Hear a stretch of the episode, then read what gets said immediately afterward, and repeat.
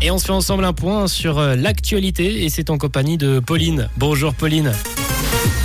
Bonjour à tous. Les manquements à l'hygiène sont à la hausse dans la restauration à Genève.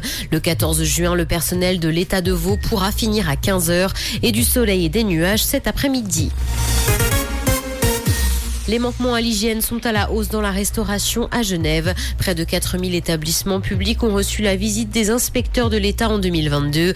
18 ont d'ailleurs été fermés pour des questions de salubrité.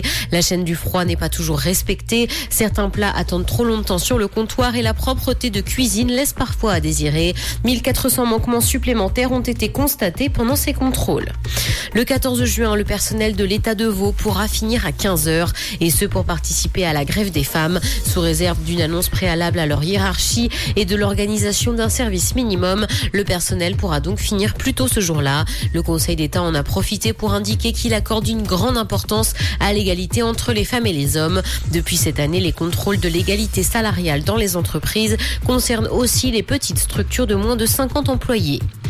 La jeunesse socialiste voudrait annuler les concerts de Rammstein. Plusieurs organisations considèrent que les accusations d'agression sexuelle visant le chanteur du groupe allemand sont graves. Elles estiment d'ailleurs que les mesures prises en vue des concerts des 17 et 18 juin prochains en Suisse sont insuffisantes.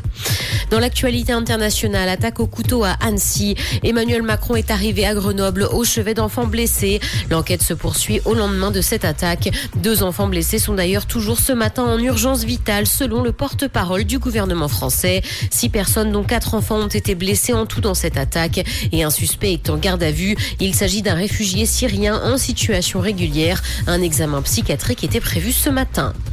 WhatsApp lance des chaînes de communication publique. Cette nouvelle fonctionnalité, inspirée d'une déjà présente sur Telegram, va permettre à des organisations de communiquer publiquement avec un grand nombre d'abonnés. Les chaînes WhatsApp seront dans un premier temps testées à Singapour et en Colombie avant d'être déployées dans d'autres pays. Les organisations communiqueront donc à sens unique en envoyant des messages, des vidéos ou des stickers.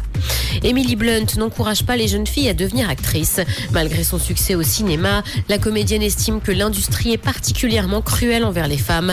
Elle a indiqué que même si on lui dit toujours de ne pas prendre les critiques personnellement, c'est très difficile, d'autant qu'elle concerne généralement le physique. L'actrice est à l'affiche d'Oppenheimer qui doit sortir au mois de juillet. Rouge.